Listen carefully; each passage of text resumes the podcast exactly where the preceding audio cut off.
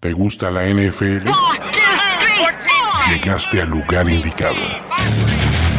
Primero y diez, el podcast. Primero y diez, el podcast. Impartiendo cátedra sobre la mejor liga del mundo desde 2008. Ulises Arada, Luis Obregón y Jorge Tinajero te dicen todo lo que necesitas saber sobre los emparrillados profesionales, con valiosas asistencias del mundo de la cultura pop. Primero y diez, el podcast.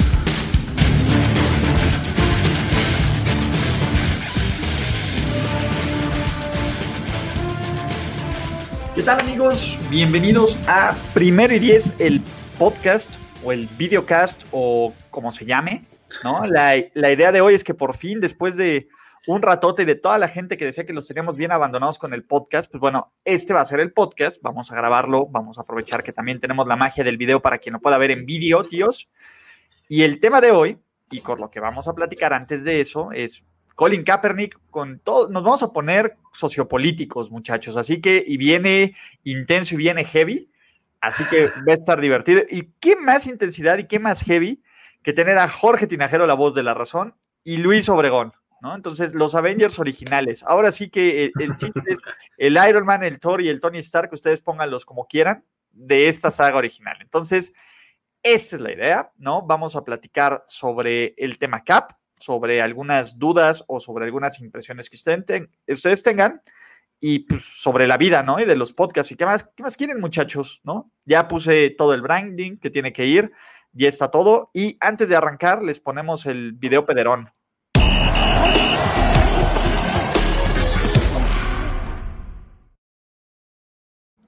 Ahora sí, ya en tiempo y en forma, porque si no, Jorge me regaña si no lo pongo. Vamos a platicar del tema, ¿no? Entonces, ¿cómo están, muchachos?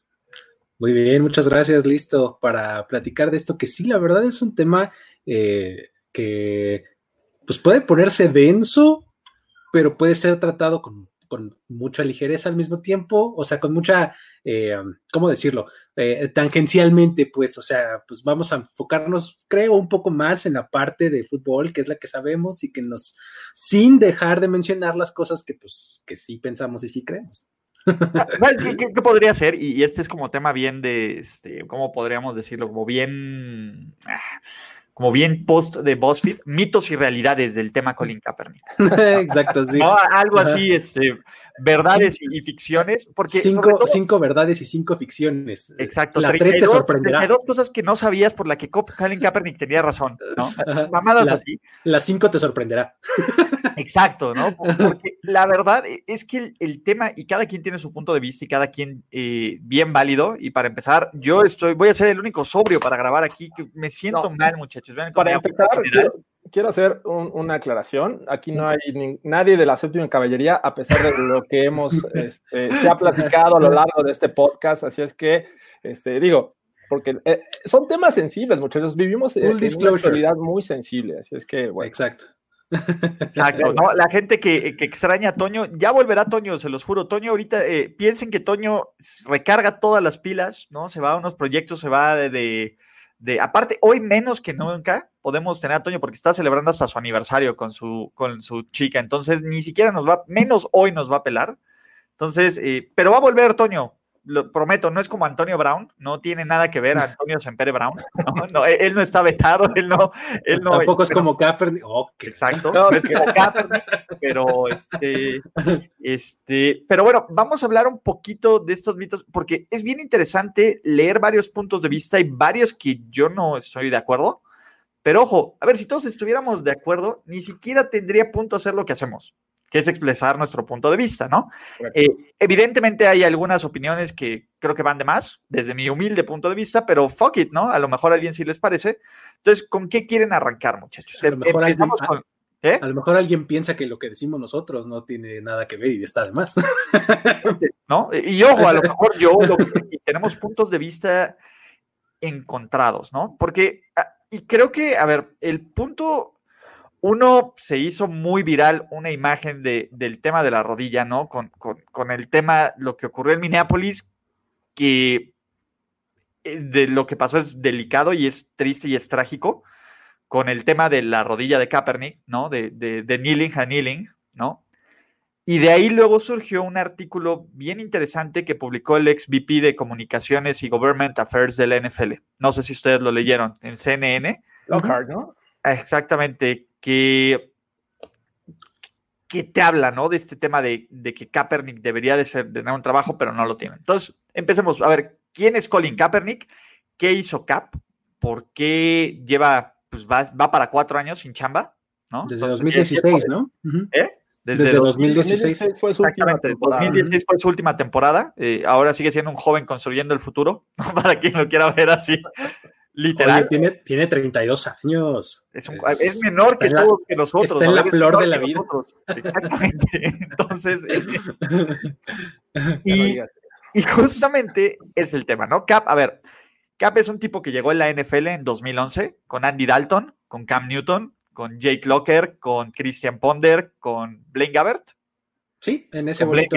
No, esa generación, esa bonita ronda de quarterbacks de primera ronda. Es un tipo que se ganó la titularidad en San Francisco en el 2012, cuando Alexander Douglas Smith, nuestro santo patrono, y Dios lo tenga en su gloria y que, el bebé Yoda le cure su rodilla y su pierna, eh, perde, se conmociona en contra de los, de los Rams y de ahí él gana la titularidad, ¿no? Jim Harbaugh le da esta oportunidad, hace esta chispa para que los 49ers den el siguiente paso lleguen al Super Bowl y se queden a, ¿cuántas fueron? ¿Tres yardas o cuatro yardas de ganar el Super Bowl? ¿No? Básicamente, tres, cuatro yardas después de, que, de que se fue la luz, después de que de que hubo un regreso increíble en el Mercedes-Benz Superdome y de ahí, bueno, Kaepernick llegó a la final de conferencia el año siguiente, perdió contra Seattle por elegir, no son mis palabras, son las palabras de Richard Sherman, un sorry receiver por la mediocre receiver. Mediocre receiver. no son mis palabras. y mantuvo a los 49ers más o menos a flote hasta que todo explotó, ¿no? Explotó el matrimonio con Jim Harbour, llegó Tom Sula, llegó Chip Kelly, fue shit, got, shit just got real.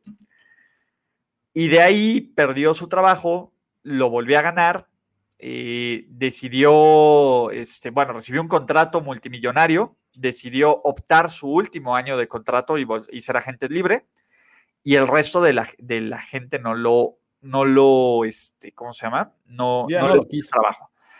¿Por qué no este, le ofreció un trabajo a la gente? Porque en su última temporada con los 49ers, durante pretemporada, comenzó a protestar durante el himno de los Estados Unidos. Primero lo hizo de forma sentada, ¿no? Y nadie lo notó.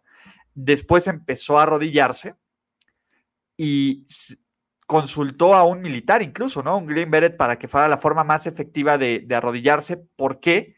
Porque estaba protestando por la violencia policial en contra de, en específico, las minorías y las minorías afroamericanas. Oh, sorpresa, eh, cuál ha sido el tema de moda la última semana en los USA. La violencia policial. De hecho, por la razón que en su momento empezó a, protestar Colin Kaepernick es justamente lo que está ocurriendo en estos momentos, ¿no? La violencia contra, este, bueno, la violencia policíaca contra eh, este, específicamente la raza negra, ¿no? En Estados Unidos. Y, pues, gracias a eso comenzó Kaepernick, que ahora se está volviendo como la figura representativa y la de, miren, sí tenía razón este tipo de estarse eh, manifestando y ponerse en contra de una situación que la verdad no ha cambiado nada en Estados Unidos.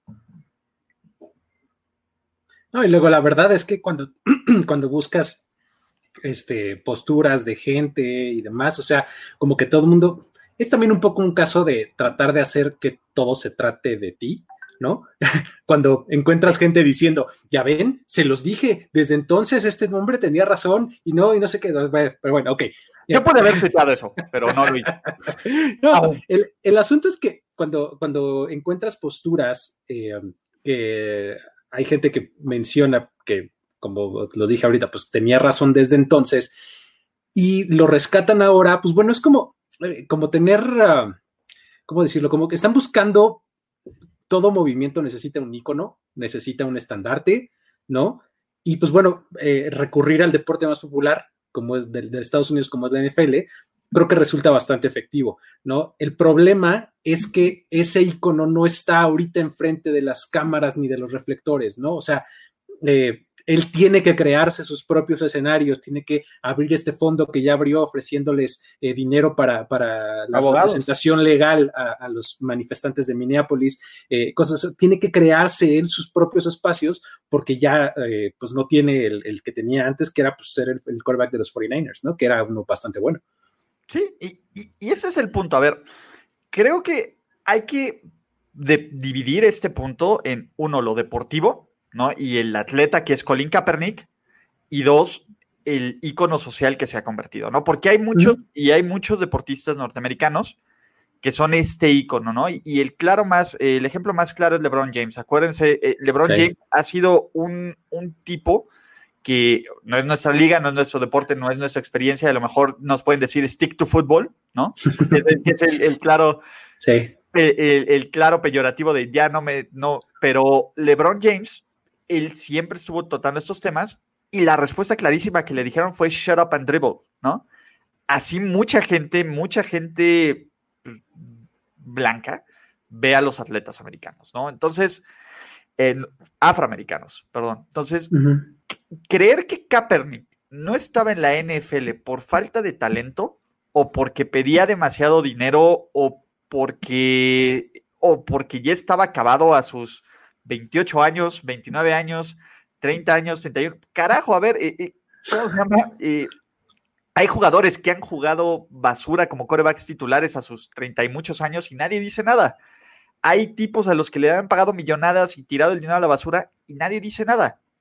¿Cuál es el problema con Kaepernick? ¿Qué les incomodaba? Y ojo, aquí es bien interesante porque está el tema de allá de Estados Unidos, pero aquí en México también les incomodaba algo.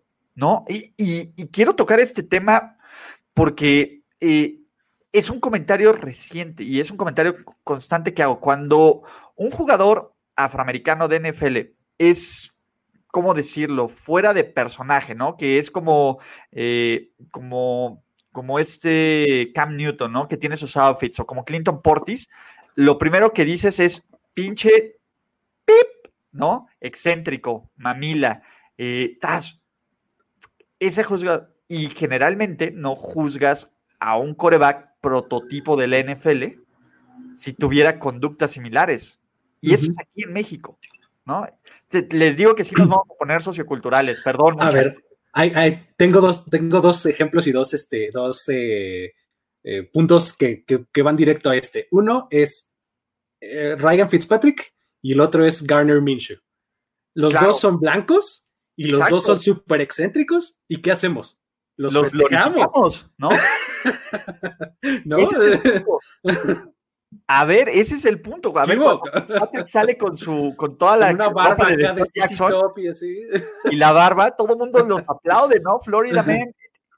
Y cuando Cam Newton hace esto, no, ya siéntese, señora, no sé qué. Ajá, exactamente. Desde ahí las preconcepciones que tenemos de los atletas y de cómo vemos a los atletas por su tono de piel. De acuerdo, de acuerdo, de acuerdo. Y es, es, una cosa que además, eh, digo yo, a mí como si me gustan mucho estos temas, la verdad es que yo he hecho muchos ejercicios y, he, visto muchas cosas en donde te ponen a prueba a ti mismo y eh, cuando, o sea, como la primera reacción que uno tiene, es horrible darse cuenta, pero pues el primer paso de es reconocerlo, ¿no? Es horrible darse cuenta que tu primera reacción instintiva es diferenciar colores, diferenciar razas, eh, asociar lo malo con una raza, lo bueno con otra raza. Se va a lastimar. Es, el decir que se va a lastimar. Es un buen running back. Es un buen running back, ¿no? Este, la verdad es que cuando, cuando te dan, tu, o sea, cuando tienes que dar una reacción inmediata, te cachas a ti mismo en el, en, haciendo esa diferencia. Entonces entra tu conciencia y dices, no, no, no, espérate. Y entonces ya lo acomodas y lo dices como quieras decirlo y como debería de ser. Pero nuestra reacción más instintiva, de verdad, póngalo a prueba en muchas cosas. O sea, hay un montón de experimentos en donde a los bebés les, les, dan muñecos, uno blanco y uno negro, ¿cuál es el malo? Y todos dicen que el negro es el malo. O sea, es, es, muy difícil quitarte esto con lo que hemos crecido, ¿no? Digo, me parece, nosotros a lo mejor sí tenemos un problema similar, aunque no lo queremos aceptar. No tenemos esa influencia de raza negra, aunque sí existe en este país, pero es mucho mayor en, aquí. En, Estados Unidos. Eh, caemos en esas preconcepciones que la misma sociedad se ha encargado de, inculcarte. O sea, de que una, un tipo de raza negra es este, se dedica o a robar o, a, este, ya a las drogas, este, a todas las cosas negativas, es lo que hace un, un, este, un hombre o una mujer de raza negra. Y eso creo que pega mucho en el inconsciente de todos, todos los que en algún momento nos rodeamos de ese tipo de personas, ¿no? Todos hemos estado allá, eh, bueno, nosotros tres hemos estado en Estados Unidos, vas en la noche y ves a un tipo negro que va en, en la calle, ¿cuál es tu primera reacción? Ay, como se te encoge un poquito la pasta. Derecho. Pum, un problema. O sea, sí, Fly casual, como dijera Han Solo, ¿no? o sea, pero es la parte de la sociedad que te está, este, eh, pues está en tu inconsciente, o sea, reaccionas como en las películas eh, que has visto, en este, no sé, hay tantas influencias en la sociedad actual que creo que le está pegando a, principalmente a Estados Unidos, pero yo creo que también en México hay esto. No, a, ver, yo creo que esto va a desencadenar, pues porque la verdad ocurre en Estados Unidos y después como que afecta al resto del mundo, va a desencadenar una conversación obvia y necesaria eh, sobre cómo vemos y cómo como sociedad tanto en México como en otros lados del mundo donde nos siguen, pues vemos este tema de, a ver, este, de cómo te refieres al resto de los mexicanos, ¿no? De cómo, eh, y, la verdad es que suena feo, pero cómo el privilegio que puedes tener por tu color de piel, y perdón que yo lo diga que soy más blanco que la leche, pero pasa, ¿no? Cómo esto afecta la percepción y no debería de ser así, ¿no? Y, y cómo, y como sociedad, hay muchas cosas que tenemos que empezar a ver, ¿no? A, ver, seamos realistas, pensemos, y, yo sé que ninguno de los tres estamos familiarizados con el fútbol, pero mucha gente lo que le grita a los futbolistas, ¿no? Y lo que le grita a futbolistas que, este, ¿cómo se llama? Que ni siquiera son de aquí, ¿no? Que son más de Sudamérica, que tienen el tono de color más oscuro, lo que le deben de gritar en los estadios, ¿no? Y no solo pasa aquí en México, pasa en Alemania, pasa en España, pasa en todos estos, estos esos ejemplos claros de racismo y de que incluso les gritan, a ver, pinches monos, ¿no? Que, a ver, no sé si aquí vamos a tener la censura, no creo que la censura sea lo correcto, es un mal ejemplo de algo que no queremos ver como sociedad. ¿no? Sí, yo he escuchado que les avientan así está, plátanos o cáscaras de plátano y así, ¿no? En los estadios en Europa. Eh, pues, pues, bueno, y, en Europa, ¿no? Que en, Europa, exactamente. dicen. Sí, sí, sí. Y, digo, cuando lo traes a México, la verdad es que yo creo que en México el problema es mucho más profundo y más difícil porque eh, no creo que sea solamente una cosa de racismo, es una cosa como de socioeconómico, cultural. ¿No? como, que le dicen. Exactamente, o sea, es mucho más profundo de eso, porque si eres güero y eres nuevo rico, todo mal, pero si eres güero y, eres menonita, todo mal. Si eres, o sea, o sea, no se reduce a raza, me explico, eso es a lo que quiero decir, que lo que quiero llegar. En México va mucho más allá de la raza, o sea, probablemente como, como estamos como más mezcladones, somos como más mestizos todos aquí, estamos así como de colores, así como intermedios. Sí, pero no está tan fácil. ¿eh? Piensa nada más en los diferentes tonos y, a ver, bueno, a ver, desde decir el pantone. Exacto, ¿cómo, este, la, pigmentocracia que algún día se ¿no? Exactamente, desde decir el pantone creo que ya es una palabra fifí, pero piensen, todo, piensen todos estos chistes comunes, palabra fifí, eh, pigmentocracia, eh, todo es, eh, se vuelven convenciones actuales y se vuelven como temas o sea, como que se vuelve la normalidad que no debería ser. Y dicen, bueno, ¿qué demonios? Llevamos 20 minutos hablando de un programa de NFL que me están dando una pinche clase de todo lo que está mal en el mundo por preconcepciones. Mm. Tenemos que regresar al tema de NFL, amigos. sí, para, empezar, para dar clases, pues. Eh, Comenzando por, por este, hay que analizar las cualidades eh, deportivas eh, o lo que aportaba Colin Kaepernick a la NFL, ¿no? Llega siendo como un coreback y diferente en, la, en su estilo de juego, porque obviamente le adaptaron un estilo a los, Packers. los Niners para acarrear el balón. Digo, no digo que tenga mal brazo, la verdad es que este, demostró que tenía un brazo poderoso, pero su principal característica era acarrear el balón. Por ahí alguien anda este, metiéndose aquí este, una niña. Ok. Entonces, eh, pero creo que eh, al final de, su, año, eh, bueno, de su último año que jugó en la NFL con los Niners, se quedan con el 1-10, ¿no? Que fue el récord que, obtuvo. Venía de unas cirugías, si mal no recuerdo, y que en su momento Blaine Gabbert se vio mucho mejor que, lo que mostraba Colin Kaepernick, ¿no? Cuando ahí decide ser agente libre pensando que claro que no, esa es una, eh, esa es una vil falacia. Blaine Gabbert jamás jugó mejor que Kaepernick. Lo estaba haciendo mejor. Yo, yo, recuerdo, y te digo, pudo haber afectado esa recuperación de, de cirugías que tenía Colin Kaepernick en, en 2015 a 2016. A ver, Colin Kaepernick perdió sus últimos 10 partidos como titular. Eso es un hecho. Sí, el primero, ¿no? en 2016. Pero, a ver, el tipo lanzó 16 pases de touchdown contra cuatro intercepciones. Pensar que Colin Kaepernick perdió todos esos juegos cuando tuvo una de las de peores defensivas de la liga. Los 49ers fueron la peor defensiva de la liga ese año. 32 de 32, permitieron 30 puntos por partido. Perdóname, pero fue un equipo que rara vez se robaba el balón. Fue un equipo que, que no generaba nada. Que era el corredor titular de los, de los 49ers ese año. Estaba eh, Calito y Drone, si mal no recuerdo. Exacto, Sean Drone. Alguien que se llame Sean Drone. ¿Qué ha sido de Sean Drone ese año? Y eso, ¿no? ese momento. es el punto. Empezando por el head coach, ¿no? Chip Kelly. Exactamente, a ver, sus receptores, el mejor receptor de los 49ers ese año fue Jeremy Kerley. ¿Quién es Jeremy Kerley? Quinton Patton.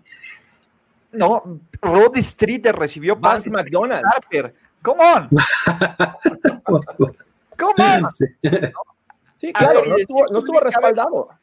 Blaine Gabbert también solo ganó un partido. Y perdón, Blaine Gabbert, a diferencia de Kaepernick, ni siquiera protegió bien el balón. Cinco touchdowns, seis intercepciones.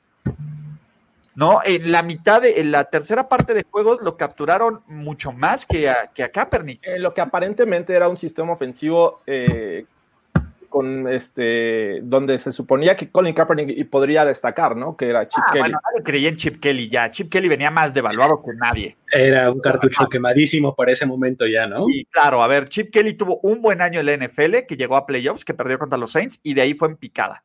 ¿no? Y, demostró que era un tipo que no estaba preparado para la NFL, ¿no? Lo cual te habla de una pésima administración de los 49ers ese año. Tan mal les va que hacen una purga completa. Viene Lynch, viene, este, ¿cómo se llama? Shanahan. Shanahan, de hecho, no puede encontrar a su coreback del futuro hasta que cambian por Garópolo. Y perdóname, te voy a decir. es un gran punto. Esa es la verdad, no pueden, tuvieron que cambiar por Jimmy Garoppolo porque no pudieron encontrar al coreback del futuro. Y les voy a decir algo, y perdónenme por la hermosa cara de Jimmy G, pero Karen Kaepernick es un mejor coreback que Jimmy G. Mira, eh, creo que, creo que es, una buena medida, es esa, justamente. O sea que eh, um, teniendo a Kaepernick en un equipo como las características que acaban de mencionar en, los 49ers, eh, a pesar de todo, daban pelea. O sea, perdieron mucho, este, todo lo que ya mencionaron, pero eran un equipo que, competía, que, tenía estas características que, siempre este, eh, metían problemas a la defensiva por ser un poco predecible, eh, o sea, por ser poco predecible, mejor dicho. Entonces, y a la hora de que se va y llega justamente eh, John Lynch y, Shanahan, no pueden rescatar el roster, o sea, tienen que pasar un año pues, de pesadilla ahí más o menos este, con CJ Bethard y con toda esta gente así de, eh, de replacements, este, para... Brian Hoyer, por Dios, Brian, Hoyer de Destroyer. Exactamente, eh, con, toda, con toda esa banda para, este, poder encontrar algo después vía intercambio, porque ni siquiera el draft, o sea, nada, o sea, eh, ahí también hay que eh, o sea, como que sirve como, como panorama general el, el, entender que cuando tienes un, un coreback bueno, muchas veces es, lo, es mejor eso que, no tener nada, porque, o sea, los corebacks no se dan en los árboles, ¿no? Si, estuviera ahorita Colin Kaepernick en algún equipo y, tuvieras que hacer el top 10 de corebacks, ¿lo, tendrías ahí? Depende. Mm. Te voy a decir algo, ahorita no, porque no lo he visto jugar en cuatro años. Pero, ¿qué mm. tal? A ver, seamos realistas. A ver, imagínate a los Broncos. Y, fue el caso bien claro, porque viene el primer mito, ¿no? Bueno, es que Colin Kaepernick pidió una millonada. ¿Cómo sabíamos que pidió una millonada si ningún equipo, y eso es un hecho, le ofreció un contrato?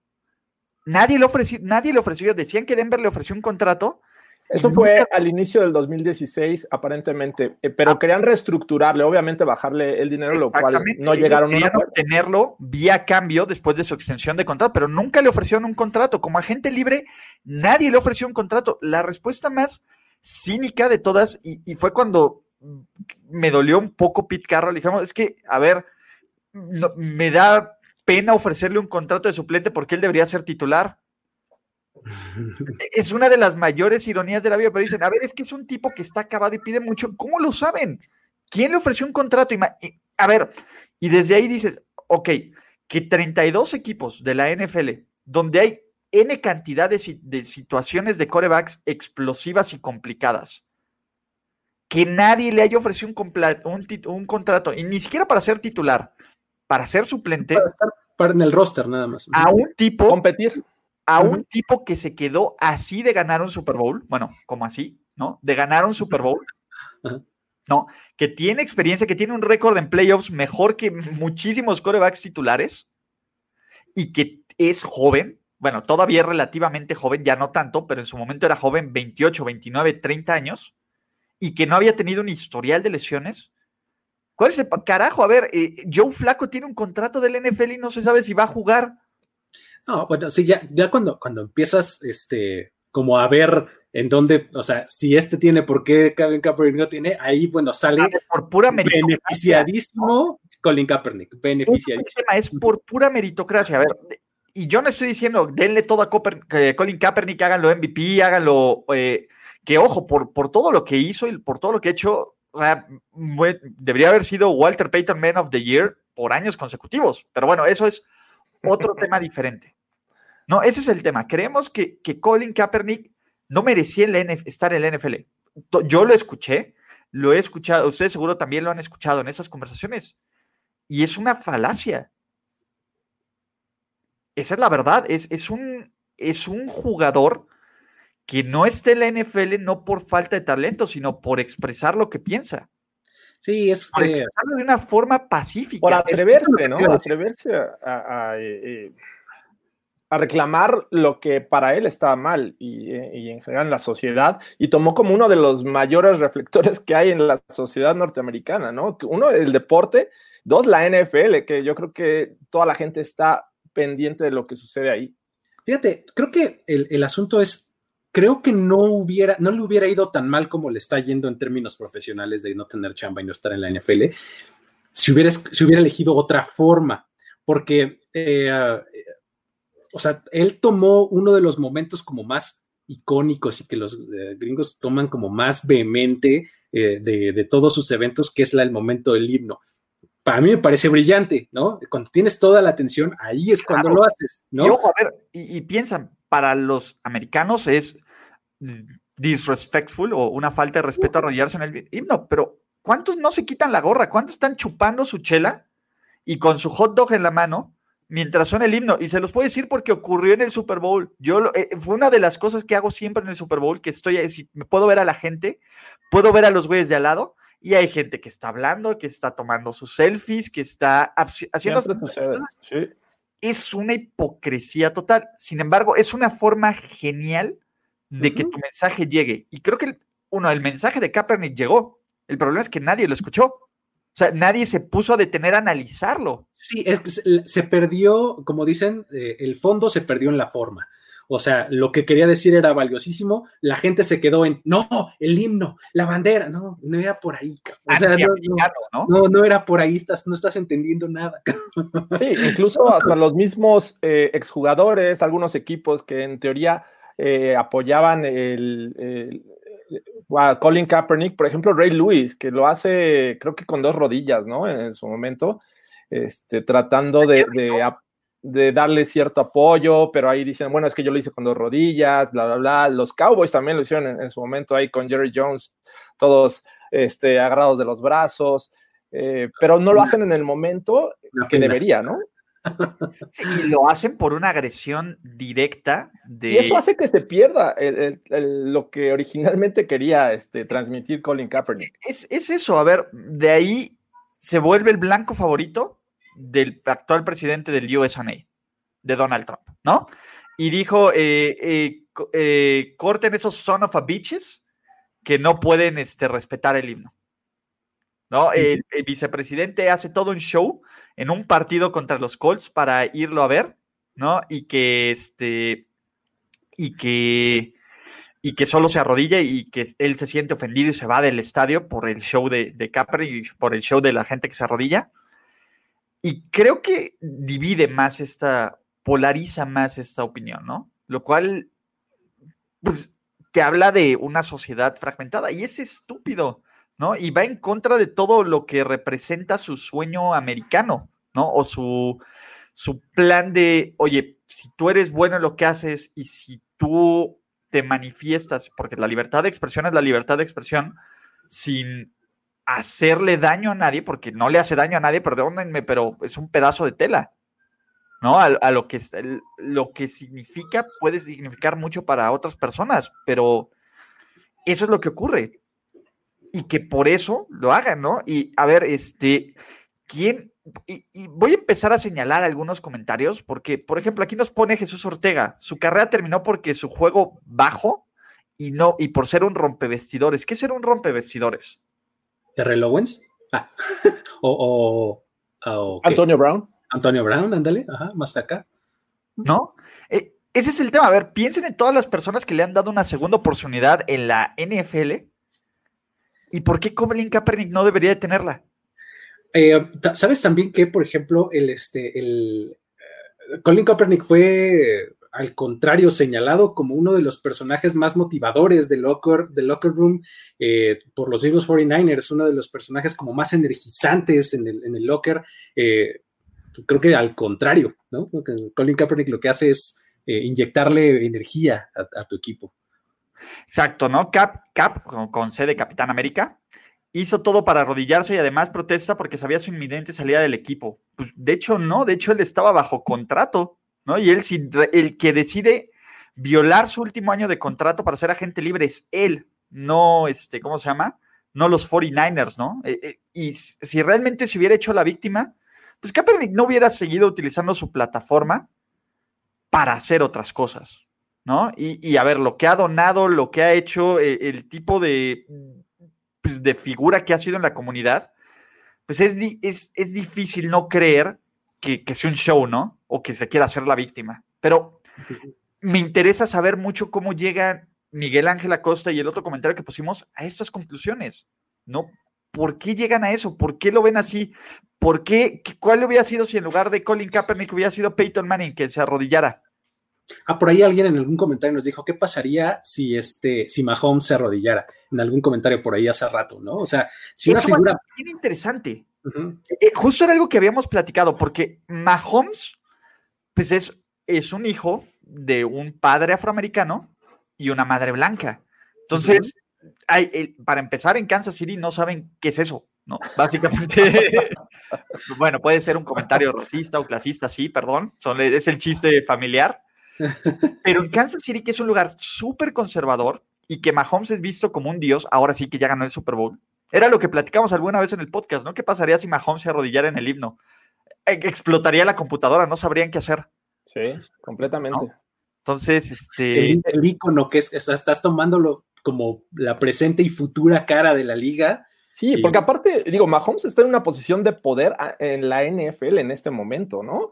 Eh, Colin Kaepernick, a pesar de que había llegado al Super Bowl, que no lo había hecho mal al inicio de su carrera, no tenía como esa este, posición de poder o esa imagen que, afectara tanto a la NFL, ¿no? Por eso eh, es un coreback que sí, efectivamente te puede dar victorias, incluso te puede llevar este, al Super Bowl si tienes también un, buen equipo alrededor, pero que tampoco es, eh, eh, digo, para, para, los estándares actuales creo que no perdían mucho, perdían más económicamente y creo que de eso hablaba el, este, el eh, la publicación de, de, que salió en CNN.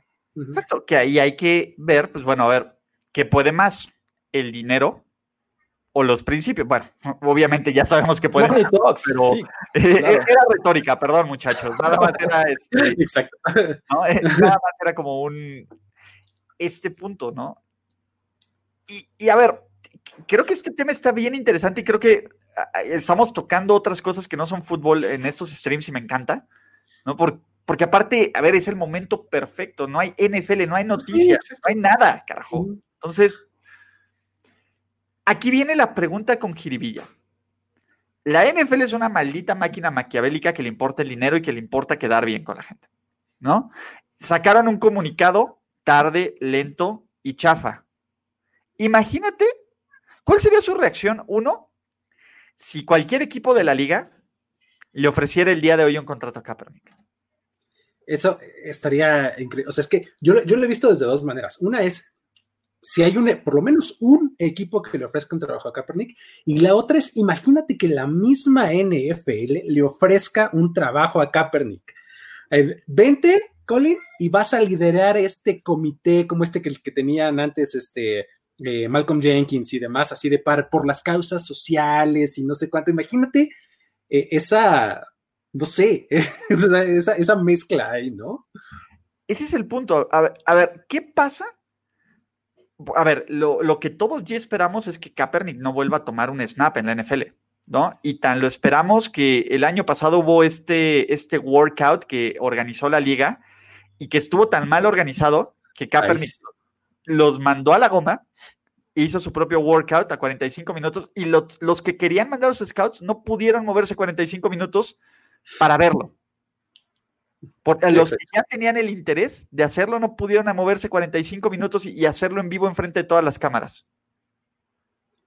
Sí, la verdad es que es, muy difícil y digo, eh, el el ofrecerle trabajo a alguien, yo, yo siempre, desde que salió de la NFL, dije, este tipo no va a regresar. O sea, y, no porque no se lo merezca, sino porque pues él, o sea, ya los, los dueños ya lo habían etiquetado, pues, o sea, ya, o sea, no quiere ser, seguramente en, en la mente de muchos pasa, el no quiero traer a Kaepernick, a mi equipo, a mi roster, para que venga todo el circo con él y cada oportunidad se llene de reporteros preguntando sobre sus protestas y se convierta más en una distracción que en algo que sume al, fútbol, ¿no? de mi equipo, ¿no? Entonces, es, y que disminuya entradas en el estadio, que también se hablaba. 20% eh, decían. Me parece que, eh, la decisión está tomada desde hace tiempo y creo que una, una situación como la que está pasando hoy no debería afectar esa decisión, por lo cual creo que ningún equipo estaría ah, ofreciéndole trabajo a Colin Kaepernick. y, tengo una duda yo ahí en este tema, es si alguien lo hiciera, sería eh, por un puesto como backup o por competir por un puesto en el roster. Y si Colin Kaepernick realmente está en la disposición de aceptar el reto, ¿no? Porque a lo mejor él siente que eh, él es un coreback titular para la NFL pero obviamente lleva tiempo sin jugar, este, eh, no sabemos eh, qué ritmo vaya a tener si deciden ponerlo como titular. Entonces, son varios temas. No sé si también el mismo Kaepernick no ponga de su parte en ese aspecto. O sea, si alguien haya dicho, bueno, sí va, este, te doy chamba para que eh, compitas con el roster actual de corebacks y a ver si te ganas el puesto, ¿no? Ahora, no quieres, no quieres ser el equipo que contrata a Kaepernick, incluso que lo hagas con las, por las razones correctas para competir y después lo cortes, exactamente. Así es. Imagínate el backlash que te podrías ganar. Es que el problema es que ya pasó a ser algo más que deportivo. Exacto. Esa es la verdad. El tema de Kaepernick, por talento ya, pero lo que representa y sin importar la, la ciudad que representa, no importa lo más liberal y progresista que sea, lo que representa con cierta parte de esa ciudad, lo que representa ante los dueños, lo que representa ante esto, y todos los movimientos, no solo dentro del terreno de juego, sino fuera del terreno de juego, van a ser cuestionados, tanto del coreback como de la organización. ¿No? Imagínate, a ver, imagínate si alguien los contrata. Es más, si Tampa Bay lo contrata, no va a pasar, pero si Tampa Bay lo contrata, habría más cámaras sobre Kaepernick que sobre Brady. Y cualquier equipo contrata a Colin Kaepernick, habría más cámaras de, eh, enfocando a, Kaepernick que a Tom Brady con, los Bucks. Eso es definitivo. O sea, eh, piensen esto, para muchos y con mucha razón, o sea, Kaepernick es, es alguien que, que es un representante, y, lo hemos leído, eh, a ver, en mucha gente, muchos insiders, incluso hoy Peter King, ¿no? Dice que es increíble, pero creo que Peter King es la primera vez o la segunda vez que se expresa en público sobre el tema de Kaepernick. ¿Por qué ahora? ¿Por qué hasta este momento y no en su tiempo? ¿No? Y lo pone muy, de forma muy interesante en su columna, ¿no? Hay tipos como Mike Freeman, como Mike Tafur, como Vic Tafur, como mucha gente que llevan diciéndolo por años, ¿no? Aquí en México, ¿quién habla de Kaepernick? Fuera de mí que no lo dejo ir, pero no. por razones por las que sea, ¿no? Ese es el tema. A ver, ¿cuál es, cuál es este tema? Kaepernick no va a volver a la NFL. ¿O ustedes creen que hay una forma, algún escenario donde lo veamos regresar? ¿En el que no haya víctimas y todos ganen? No. No, no, no, no que todos ganen. En el que simplemente X o Y equipo le diga, oye, Cap, vente para ganarte un lugar en el equipo. Yo lo veo bastante difícil, eh, aunque sería eh, como lo correcto para, eh, por hacer, porque incluso o sea, imagínate que, tú eres el equipo que por las razones correctas lo trae. O sea, eh, como que dices, ¿saben qué? O sea, y sales a decirlo abiertamente. ¿Saben qué? Sí, la estábamos regando. Lo estábamos haciendo mal y ahora sí nosotros vamos a tener el valor de darle una oportunidad y que venga y no. Imagínate, o sea, e, eso sería un movimiento de PR así tremendamente bueno, ¿no? Para una organización de NFL, pero, de NFL, pero lo veo difícil, la verdad. Ahí te va. ¿Qué organización tiene el fan base que pueda respetar eso? Me parece que Seattle. Yo lo, yo lo vería ahí. es que a ver, por ejemplo, en Seattle Gino Smith es el suplente, carajo. Digo, ¿No? ponte a pensar en los Colts como un, un coreback que podría formar al, novato en los mismos Chargers. A ver, pensemos, pensemos y pongámoslo eh, y, eh, de nuevo, el mismo lugar, ¿no? Mi rednecknómetro. Que, no, porque, a ver, eh, eh, o mi anticapernicnómetro, si lo quieren poner así, ¿qué, ¿qué, porcentaje de tu fanbase rechazaría a Colin Kaepernick? Y vayamos primero a los lugares más comunes. Kansas City, olvídalo, ¿no? Eh, y vayamos, Dallas, olvídalo. Texas, todo Texas. Houston, New, England tampoco. Olvídalo, ¿no? ¿Qué más? Tampa Bay, olvídalo. Atlanta, Atlanta mm, podría funcionar. Puede ser, puede ser, puede ser. Atlanta. Exactamente, Atlanta podría funcionarte. Carolina, olvídalo. ¿No? Eh, de ahí, eh, Baltimore te podría funcionar. Los de, los de New York te podría funcionar, pero ya vimos olvídalo. los dueños de los de, de New York se inclinan más para el otro lado, ¿no? New England, Boston, no, gracias. Buffalo, olvídalo. ¿No? Filadelfia te podría personar. A ver, si Filadelfia aceptó a alguien como Michael Vick con todo el bagaje personal que tenían, pues Filadelfia podría eh, funcionarte. Washington sería espectacular. Uy, imagínate. el, hocico a, la figura que tenerlo cerca. ¿no? Y aparte, no, ojo, a ver, Washington, por ejemplo, tiene un coach de minoría. Tiene un coreback titular de minoría. Y es el centro del poder. Imagínate ese sería una carambola de tres bandas. Green Bay, Wisconsin, por Dios, ¿no? Minnesota, por todo lo que está ocurriendo y ah, quién sabe, ¿no? Chicago podría funcionar, ahí hay bastante diversidad. Eh, Detroit puede que funcione, ¿no? Pero New Orleans podría funcionar y más o menos. O sea, son pocos los lugares donde, San Francisco de regreso para que las ironías de la vida, ¿no? padrísimo. Hace rato lo pensé, dije, imagínate que los 49ers salieran a contratarlo. Uh, uh, uh. espectacular, porque aparte ellos sí podrían hacerlo. oigan, es, una nueva administración, todo, paz. Bienvenido, Colin, ¿no? Es más, te damos tu viejo locker. Adiós, Jimmy G. ¿no? Oh, Las Vegas, mira, si, te voy a decir algo, si Al Davis hubiera seguido vivo, yo estoy seguro que los Raiders le hubieran ofrecido algo. Sí, con Mark Solo porque Al Davis. Con Al. Para probarlo solo por Al Davis, ¿no? Te voy a decir algo, los Chargers. Sí, puede ser, son. Ya tienen a su coreback de Rams. O sea, podrías ponerte de abogado del diablo, pero desde el punto de vista fans, esos son los lugares, ¿no? Si, lo ves desde el punto de vista fútbol, está mucho más fácil y hay un universo mucho más grande de lugares a, donde puede llegar, ¿no? Por lo menos como Baco, porque digo, si, si lo que persiguiera fuera ser titular, entonces se complica la situación, pero la verdad es que hay un montón de backups eh, en la liga que yo creo que Kaepernick podría darles batalla sin problema. Oigan, muchachos, pregunta, ¿ustedes han visto Bowlers, la serie? Por supuesto. ¿Vieron este capítulo que nos dicen? Eh, la temporada 4 de Bowlers. El tema de racismo y la liga. ¡Claro! Sí, sí, sí, es buenísimo. ¿Sí? Yo no lo vi, pero. Eh, mira, Bowlers eh, es una serie que despega, es muy buena. Tiene una penúltima temporada bastante mala. Y luego la última, como que se, se reivindica. Porque incluso, spoiler alert, los The Rock y los Chiefs terminan este, relacionados, sin decirles más. Este, pero la, la, la, la. muy, muy, muy buena serie, la verdad. Además, son capítulos bien cortitos. Eh, Bowlers, todo bien. Oigan, y agradecer a Braulio que, que le echó la, la donación, ¿no? Una caguada para cada quien y que Salud, amigo. él y el status quo de la NFL. Salud, mano. Muchas gracias. Salud. Eh, aquí viene la pregunta. La pregunta es si Kaepernick quiere volver a jugar o le gustaría más quedarse como símbolo. Él ha dicho, él quiere jugar en la NFL. A ver, ¿por qué creen que, pues, ¿por qué creen que se mantiene en forma el tipo? Porque la verdad es que el tipo, a ver, falta un acondicionamiento tipo NFL, pero está en mejor forma que Ben Roethlisberger. Punto. E, es difícil, ¿no? Pero bueno. No, pues bueno, es un fact. No, no es un logro, no es un logro, estoy de acuerdo con Luis. Pero para, bueno, uno es el titular del NFL y el otro no. Tres años de ahorrarse golpes, o sea, está fresco el tipo.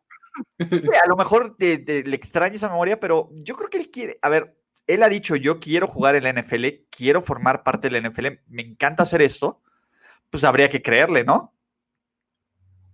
Sí, no, la verdad es que creo que eh, sí tiene, eh, tiene las ganas, lo ha demostrado. Por eso incluso eh, organizaron este Pro Day rarísimo del año pasado. Este, o sea, pues sí, yo creo que sí le interesa jugar. O sea, y mira, pensemos mal. Pensemos que quiere regresar a la NFL para recuperar su plataforma para seguir siendo símbolo. O sea, creo que esa sería otra razón para lograrlo, ¿no? Ahora, ¿regresaría a hacer lo mismo? la situación se presta para continuar protestando. Es que ese Estaría en la cláusula de su contrato, no te debes arrodillar porque si no, rescinde tu contrato. No, y, el tema es, el equipo que le ponga eso, olvídalo. Pues sí, imagínate el quemón. Son muchos, muchas contras como para pensar que sí se puede dar eh, el regreso de Colin Kaepernick. Sí, la verdad es que yo también lo veo bien difícil. A ver, y ojo, y creo que esta es una pregunta bien válida. Si se rodilla en Mahomes, Lamar, Watson, Wilson, ¿cambiará algo de verdad? No, bueno, eh, quien piense que los cambios sociales son inmediatos, pues está equivocado.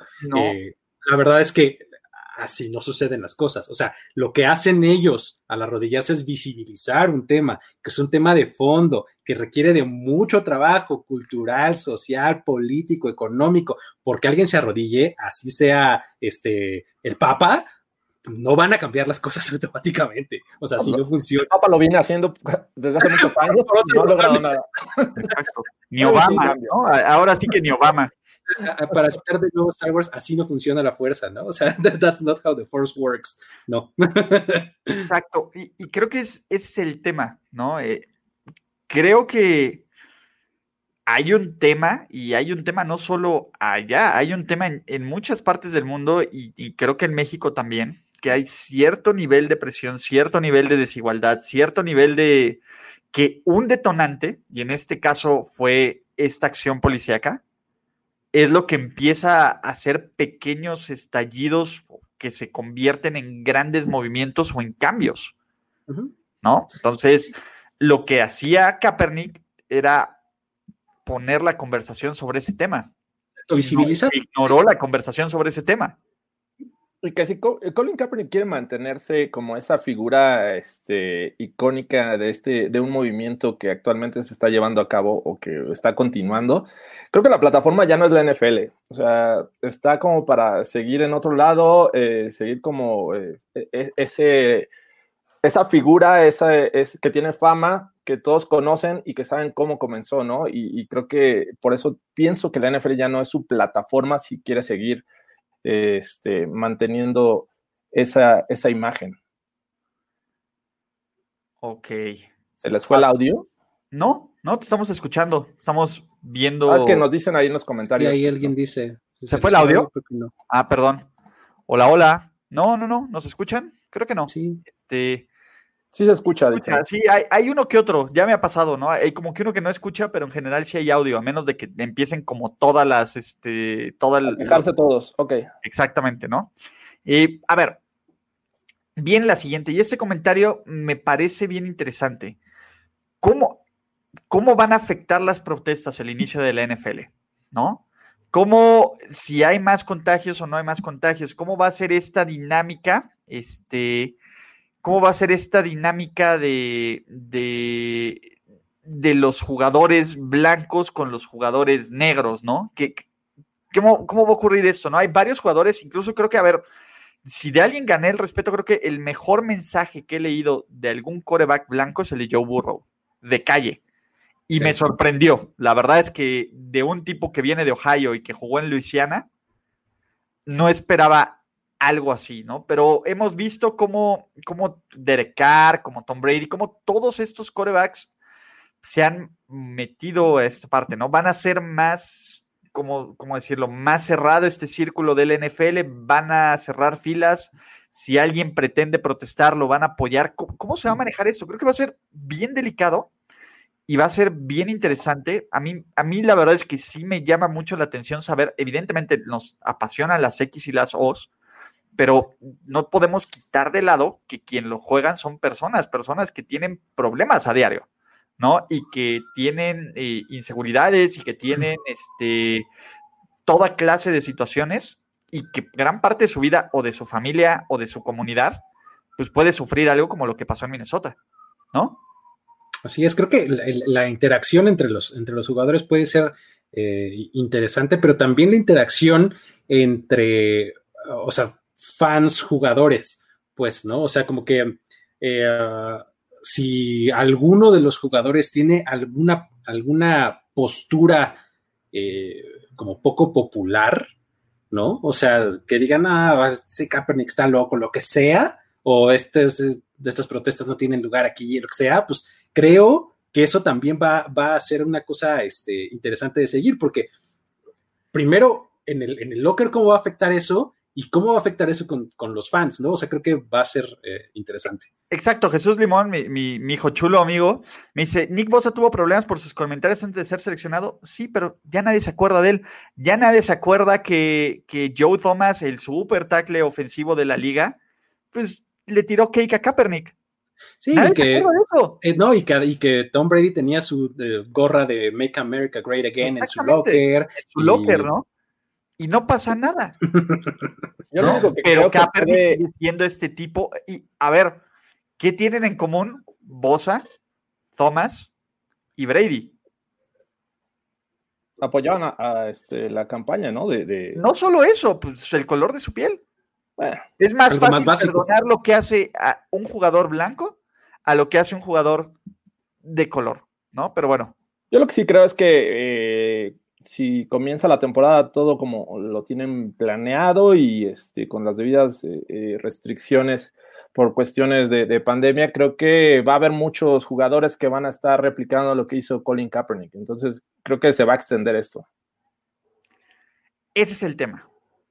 No, eh, vamos a ver este qué va a pasar ahí qué va a pasar en esta, pues, en esta liga, ¿no? Y dicen, bueno, John Harbaugh era pro-Trump, creo que todos los dueños del NFL son pro-Trump, o el 98%, el, 88% de los dueños del NFL, fuera de algunos casos muy específicos que no se lo han hecho.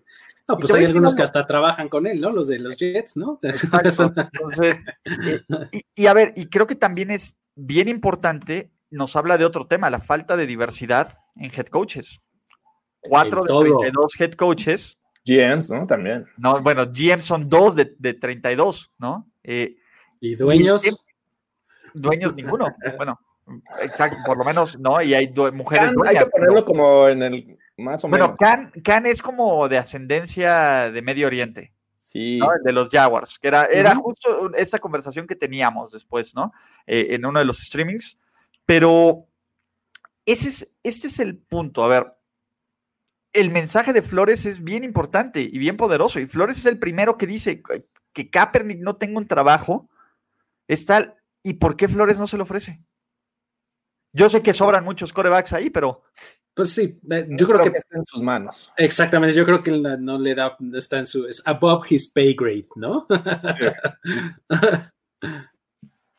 Pero ese es el punto, ¿no? A, ver, y, creo que con esto cerramos el, el, este, ¿cómo se llama? El podcast, que es un tema bien interesante, ¿no? Eh, ¿Qué va a pasar?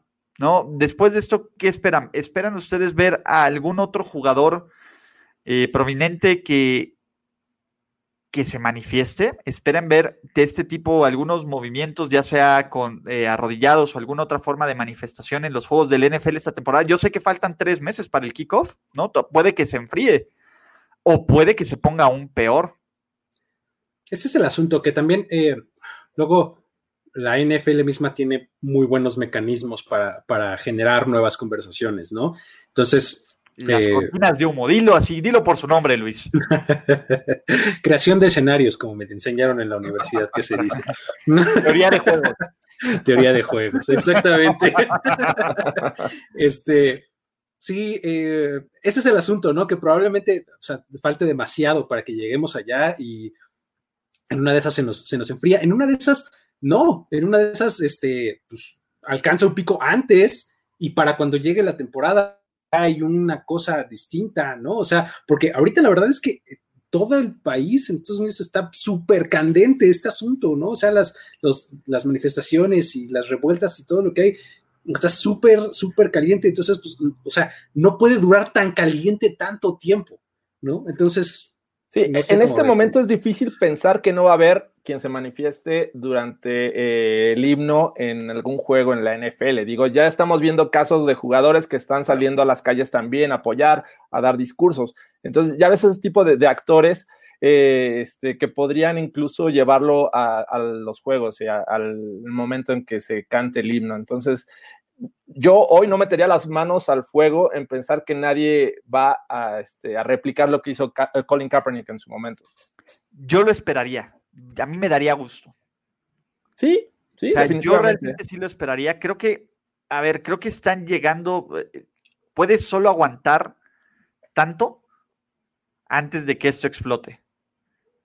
Entonces, yo personalmente creo que hay, va a haber este tipo de manifestaciones va a haber otro tipo de, eh, o sea, yo creo que va a haber como Kobe Bryant y como LeBron sacaban sus playas de Black Lives, Black Lives Matter, todo ese tipo de cosas, va a haber algo. Estoy casi seguro. A ver, el 80% de los jugadores del NFL son afroamericanos. La única cuestión es, lo van a hacer aquellos que están dentro de la élite de la liga, es decir, los grandes estrellas, un Lamar Jackson, por ejemplo. ¿Lo hará?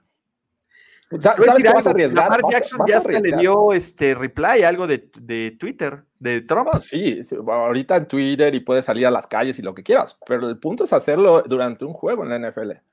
Russell Wilson, imagina, a ver, Russell ese es muy bueno.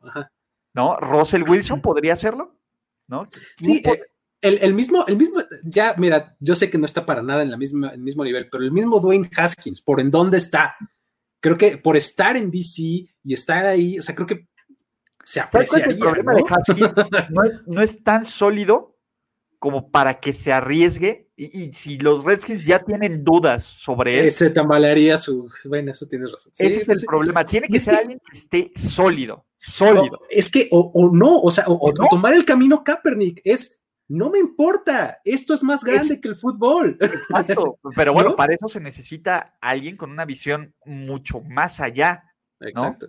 Y a ver, y ojo, y, decir pobre Kaepernick no el fútbol, el tipo le está rompiendo. A ver, Richard Nike, ¿no? A, ver, dentro de sus puntos y dentro de todo, y creo que bien por Nike, ¿no? Que esté en el payroll de Nike y que bien por Nike que lo comercializa y que sus jerseys y que sus tenis se mueven, ¿no? Porque también es un negocio, claro. por obvias razones, pero que utilice ese dinero y esa plataforma para seguir haciendo su mensaje es lo más válido que se puede hacer, ¿no? Y ese poder y esa influencia. Es correcto. ¿No? Entonces. Eh, Te vienen buenos tiempos. No, y a, ver, vienen elecciones en el USA. Además. También eso va a estar divertido, ¿no? Sí, eh, perdón mi, cara, pero leí un comentario que dice que, pero ahora qué quieren, que la mayoría de los dueños y general managers y head coaches sean afroamericanos, no. O sea, a ver, creo que es. No va por ahí. No, eh, la idea es, a ver, si tienes un. A ver, eh, del negocio no, pero si tienes un 80% de jugadores que son afroamericanos, yo no digo que un 80% de head coaches, pero un 40% de personas que los pueden entrenar, ¿no? De raza. Y es el tipo, a ver. Y vamos a hablar, vamos a cerrar con la regla Rooney, ¿no? Y por este cambio de que obligaría a que, este, a que, que buscan ¿cómo decirlo? Premiar. Premiar, ¿no? Y Marvin Lewis fue el primero, y Tony Donji dijeron es, un, es ofensivo. Claro. ¿No? Porque no tienes por qué premiar una conducta. A ver, eh, quítense, eh, quítense el tema de afroamericano, o quítense el tema de caucásico, quítense el tema de latino, o quítense el tema de asiático. o, de hombre y de mujer, como quieran, ¿no? En, en el punto. El tema es, si la NFL, si tú estás calificado para un trabajo, y no te dan ese trabajo por N razón que no sea que no estés calificado, ahí hay un tema. A ver, Freddy Kitchens, ¿cuántos head coaches está? A ver, Eric Bienemi, punto. Ahí está. Eric, Bienemi es el mejor ejemplo. Es el coordinador ofensivo de una de las mejores ofensivas de la liga. Es uno de los principales responsables de que Mahomes no solo fuera MVP, sino que hicieran campeón. Fue el tipo que coordinó tres veces un equipo de playoffs abajo por 10 o más puntos, le diera vuelta. Y Eric Bienemi no tiene un trabajo en la, NFL. Y, ¿sabes? El asunto eh, es que normalmente para los, este tipo de puestos de, eh, GM, head coach, se, se, elige normalmente al mejor candidato, eh, no por capacidades, sino por cuál es, cuál es el como el más vendible. Y no me refiero a que te vaya a dejar más dinero, sino quién es el que es mejor con la prensa, quién es el que es eh, mejor en relaciones, quién es el que eh, se lleva mejor con, este, con, todos los que lo rodean, con sus pares, etcétera. E, es normalmente como pasa, porque bueno, eh, mucho se dice en el buen sentido de la palabra que los, coach, los coaches de la NFL son como una hermandad o los GMs son como una hermandad. Se, utiliza como para bien, con un contexto, sí, miren los que unidos son, pero también para mal. Y claro. O sea, son una hermandad porque son unos nepotistas, porque no solamente nombran a los buenos puestos, a sus amigos, a los que ellos recomiendan. amigos de Sean McVay. Exactamente. Porque es el mejor ejemplo. Es un círculo cerrado, claro. Es un círculo súper cerrado, entonces no hay pipeline. Mi, punto siempre ha sido, tienes que desarrollar un pipeline. O sea, no es que de inmediato te vuelvas head coach porque eres el siguiente latino. No, no o sea, es tú eres latino, empezaste siendo recoge pelotas y después te hiciste asistente y luego te hiciste coach de posición. O sea, Ahí debe de empezar el asunto. Creces, hay un pipeline, un camino que te abre la oportunidad para que eventualmente te conviertas en el head coach. Y ojo, eso hay que darle mérito a Bill Belichick, porque así fue Brian Flores. Exactamente. Ese camino fue el camino de Brian Flores. Brian Flores entró por la parte de scouting y dijo, no, ¿saben qué? Quiero entrenar. Y estuvo entrenando y mostró calificado para el puesto, más calificado que su antecesor. Y tiene un trabajo, pero él es un caso muy poco común, ¿no? Alguien que también de ese tipo de oportunidades es Andy Reid. Por ejemplo, el tema de Rivera, este tema.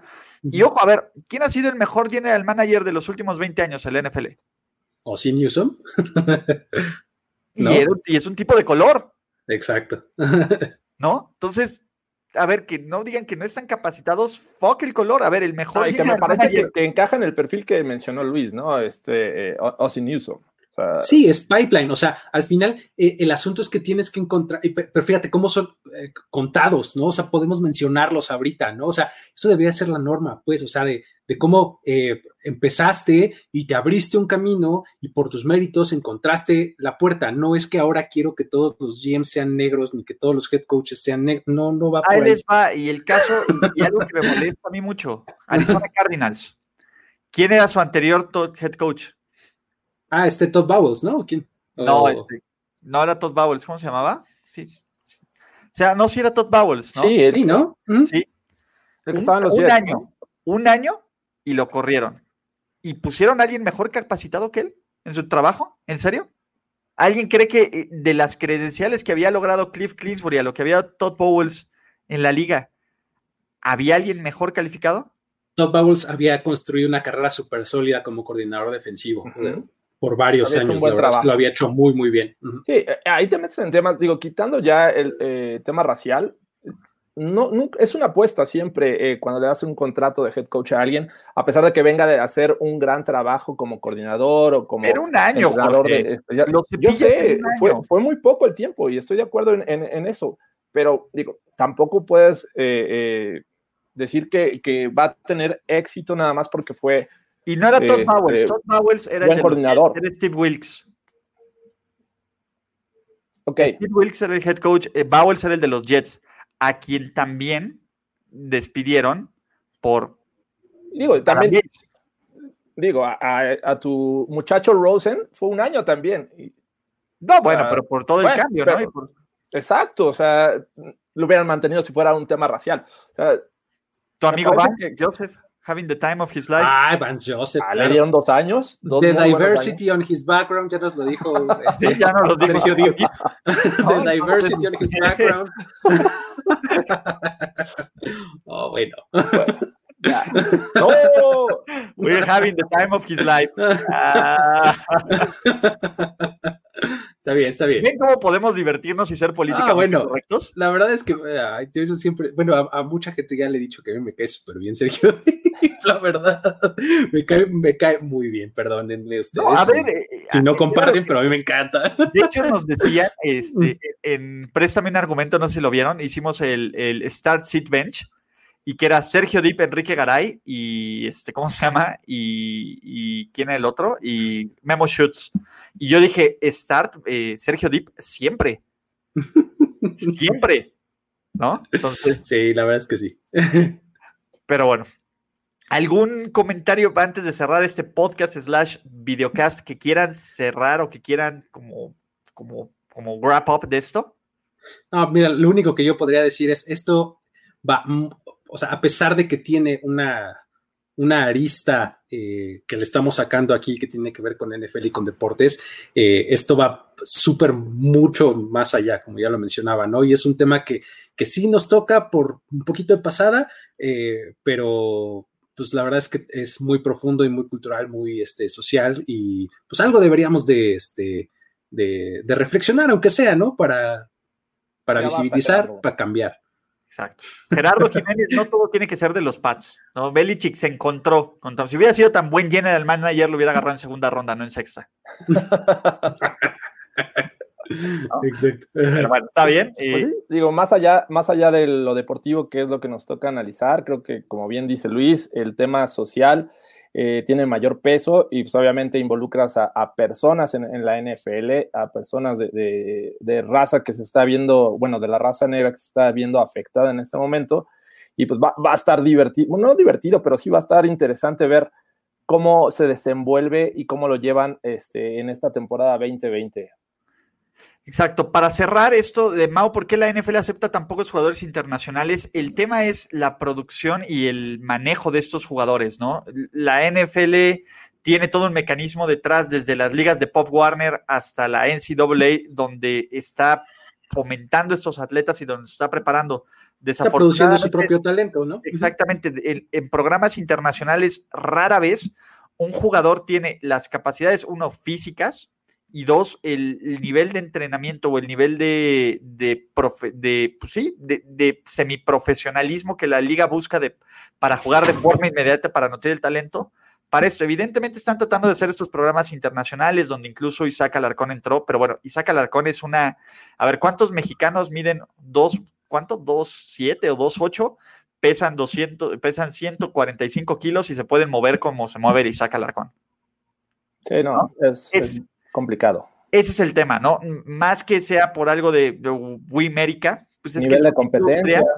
Que ellos, a diferencia, por ejemplo, del básquetbol o del béisbol, donde es un poco más internacional el asunto y donde puedes encontrar talentos de otros lados, o en el fútbol incluso, ¿no? Porque es mucho más.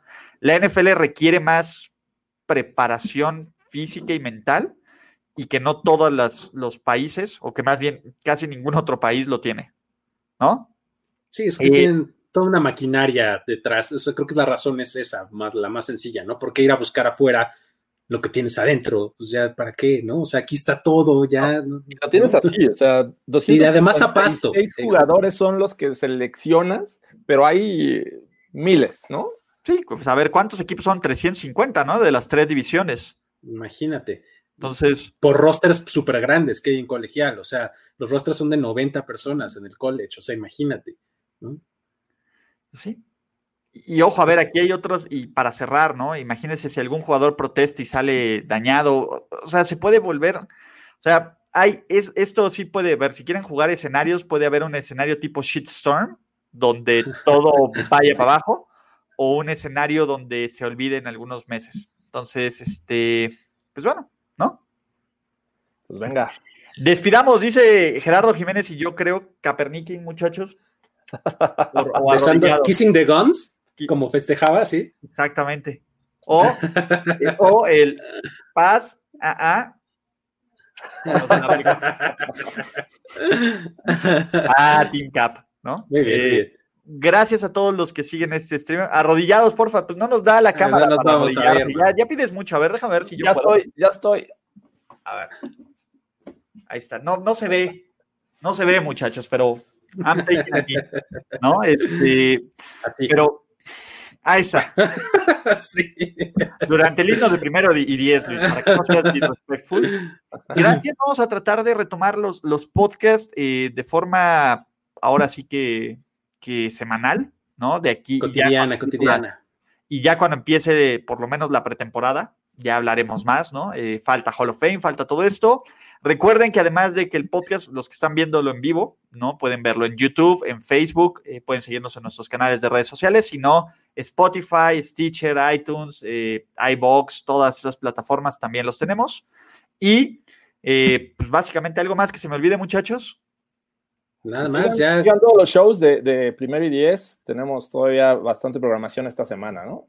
Sí, y vamos, van nuevos shows también. Estamos, eh, por ahí viene uno de fantasy también. Eh, está el de, el de las películas de Luis. Entonces, todo va a estar bien, ¿no? Eh, ¿Cuándo otro Duck Dance, Tinajero? no lo tengo pensado para este año, pero vamos a ver. Voy, voy, a hacer un espacio en la agenda. Exacto, digamos que este, los, los shows, este con mucho público están ahorita prohibidos, entonces no. Exacto, no. Venga, muchachos. Muchas gracias, cuídense. Hasta la próxima. Nos vemos. La celebración ha terminado. Primero y diez, el podcast. Primero y diez, el podcast. Más verdades, desvaríos y sinsentidos en la próxima emisión de Primero y Diez, el podcast. Conducción, guion y concepto. Ulises Arada, Luis Obregón y Jorge Tinajero. Producción y voz en off, Antonio Sempere.